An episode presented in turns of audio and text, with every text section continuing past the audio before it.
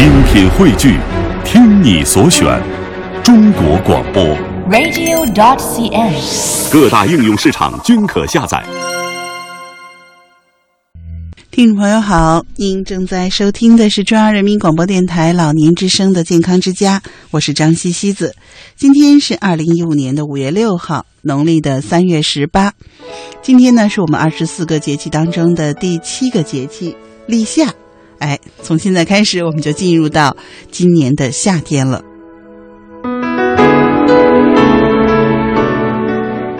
今天节目的开始呢，西子自然要和您说说立夏养生的注意事项。立夏是我们夏季的第一个节气了，那么一般是在公历每年的五月六号前后，那么太阳的黄金四十五度的时候开始。历书上就说呀：“斗指东南，为为立夏，万物至此皆长大，故名立夏也。”立夏时节呢，我们的气温已经非常的热了，那么。夏季的养生自然和之前春天有所不同。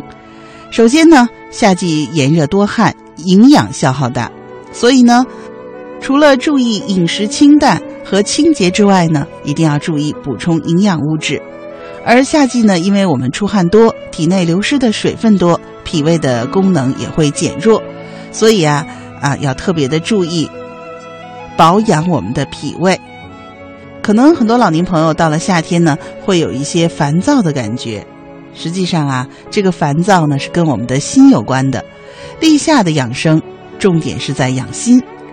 那么，在中医的理论当中，人和自然界是一个统一的整体，自然界的四季消长变化和人体的五脏功能活动相互的关联对应。那夏天呢，对应的是我们的心，也就是说，在夏季我们的心阳最旺。那么自然在这个季节呢，就像春天我们要重点养肝一样，从立夏开始，我们养生的重点啊就在养心了。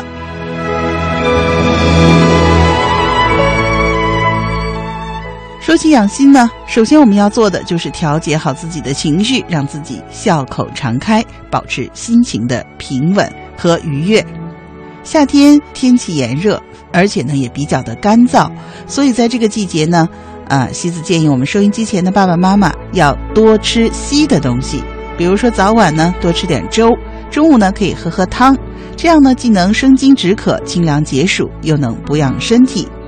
在煮粥的时候呢，可以加一些啊清火的东西，比如说加点荷叶，弄成荷叶粥，味道清香。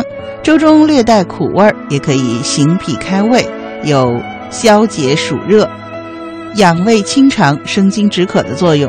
也可以在煮粥的时候啊，加点绿豆或者煮绿豆汤，也是消暑止渴、清热解毒的。同时呢，还要注意补充营养物质。首先呢，我们一定要注意补充充足的维生素，比如多吃些西红柿、青椒、冬瓜、西瓜、杨梅、甜瓜和各种新鲜果蔬。